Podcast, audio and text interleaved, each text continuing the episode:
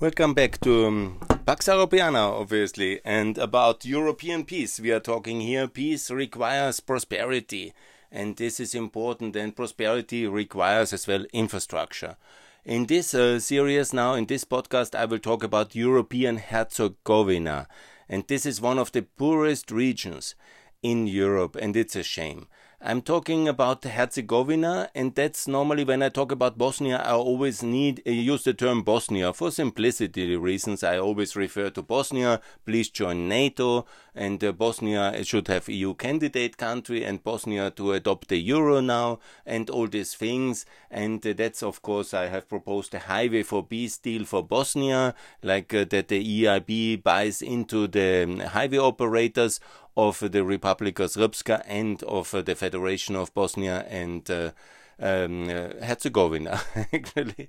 But I always, you know, I always uh, forget Herzegovina uh, for simplicity reason. But I know where Herzegovina is. I love it. It's very important, and I will explain exactly why Europe needs to invest more in Herzegovina because it's the southern part of Bosnia. It's the part which is squeezed in between Montenegro, Croatia, and um, Bosnia and Herzegovina. It's a bit how can I say, the north, or I talked already about Bosnia. You remember Bosnia and the Republika Srpska is like a boomerang. It's up there in the north, this ancient Krajina, where Banja Luka is. That's where most of the development happens and where the focus is, because the capital is Banja Luka. Then there is the contentious half, uh, and this area along the Drin, which is close to Serbia, and this is also Republika Srpska, and here most of the atrocities have happened along the eastern Drin Valley. This is something also Europe needs to do more. But then south comes Herzegovina. There is, of course, a Croatian and a Muslim uh, mixed uh, part of Herzegovina. Let's call it the northern Herzegovina. Then uh, that's where Mostar is the most beautiful town and symbol. I've been there, I showed it to my children. It's so beautiful. I love it so much. Every person in the world should go to Mostar once in their life, and it's a beautiful place to visit.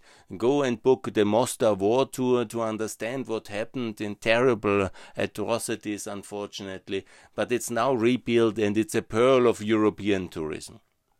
But when you go then south, you from Mostar, and you leave the Croatian uh, Muslim Federation, uh, the Federation of Bosnia, which is much more developed, then you enter the Republika Srpska part of Herzegovina, and that's pretty underdeveloped and that's pretty problematic for cohesion, for um, uh, the people there, for Europe, because we shouldn't have such poor regions uh, left alone in Europe.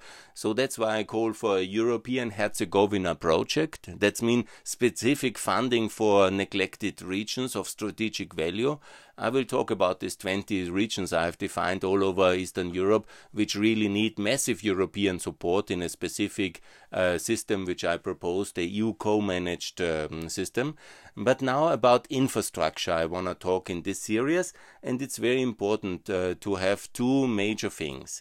The one is a European Herzegovina highway and coming from Medjugorje, this famous religious site uh, in the Federation, in where already the highway is leading to, because there is this uh, highway from Croatia connecting already today to Ploče, the famous uh, harbor in Croatia, and then going into Bosnia, leading to Medjugorje, and then already in the process of finalization, I think it will need another two, three years, but then along the Neretva Valley towards Sarajevo, bypassing Mostar, going north, uh, and there is already quite a lot north of, um, of uh, Sarajevo, going to Travnik, and then ultimately leading back into the Republika Srpska, towards Croatia, towards Budapest, the so-called Corridor 5. That's all happening, and Europe is doing a lot here, and that's very good. But we need there in Medjugorje, when it then goes turns eastwards, the uh, M, uh, the five, the corridor five, we need to connect towards the south, and then via Stolac to lead the highway south towards Trebinje, and that's the real Central Adriatic. I call it the European Herzegovina highway. I'm repeating from Medjugorje, then um, uh, south uh, west uh, southwest of Stolac, very important city there, leading to Trebinje, and then entering Montenegro and going to Danilovgrad and to Podgorica. That's the Herzegovina highway. And you're true, the Croatians build now this coastal highway from Ploče towards Neum to uh, bypassing Neum towards the um, whatever I can only say the island's main town Ston, the beautiful Mali Ston and Ston. The it's when I pronounce the name of the peninsula, it's always in Pleskavica.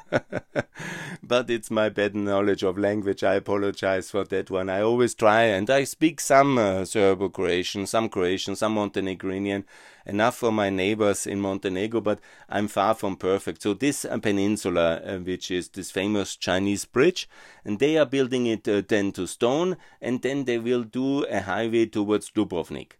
But then bypassing Dubrovnik is already uh, utter nonsense and will be very complicated. And I heard many projects that they want to do a highway to Montenegro and all these things. Let's see. I'm a bit, you know, I think it's better to do a decent, uh, normal road, a kind of a upper um, Adriatic coastal road in uh, Montenegro to connect the airport of Montenegro better with uh, with uh, and the coast, I'm fully in favor of that. But not a highway, not a European style first uh, priority highway into this very protected mountain and coastal areas. It's fully enough to build a normal magistrale, as they call it. We call it a normal national road of that level with uh, two lanes, a normal kind of road, but inside uh, the upper mountains of um, uh, then Croatia, uh, Croatia, connecting, building a new um, uh, border po position and then to connect uh, inside Montenegro and then in uh, the mountains um, uh, up there. There is already an ancient road and that connecting towards the um, Risan road in the back of Risan. It's the so-called Krivošije plateau and to build that one is not uh, so extremely expensive and it's obviously more in harmony with nature and that's much better. What really should happen is uh, north of Dubrovnik to end the highway there uh, in Croatia and bring it back to towards Trebinje. And then have a, Trebin, a Dubrovnik Trebinje highway link and here in Trebinje to make that a very important infrastructure hub of the southern Balkans, the so-called Herzegovina uh, motorway hub in Trebinje where this Herzegovina highway and the link from Dubrovnik from the coastal highway meet and exactly there to build a very big airport. And I'm talking about a real airport. I'm talking about the airport which is 24 hours, 7 days a week operationally in Trebinje. A one which brings uh, um, also the direct links from, uh from uh, uh, Asia. The ones which operates in the night and the one which is a real big airport where the people from Trebinje have to make a referendum do they want it or not.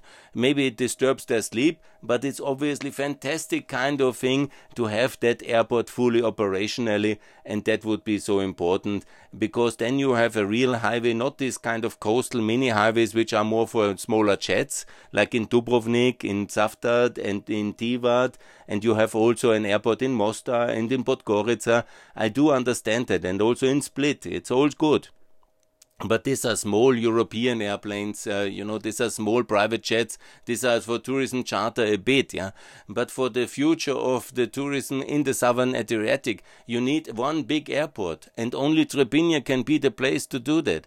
And there it should be a real airport, one which is really an international airport, which brings the tourists from uh, from China directly there and this must be done. And that's the European Herzegovina um, project, which I call a real airport and a real highway, and the EU to fund it. Again, I call for this highway to be funded by the European Union via the purchase of 49% of the Republika Srpska highway operator and also from the Federation, and to do this so called highway for peace deals, which I have mentioned so often, and the EIB to take responsibility in Bosnia, in um, in uh, Montenegro, in Kosovo, and in Albania as well, and in Macedonia, and to buy 41% of the highway operators in all pro-Western countries of the Western Balkans, and to accelerate the NATO and EU integration Obviously, Montenegro is already NATO, but Bosnian NATO integration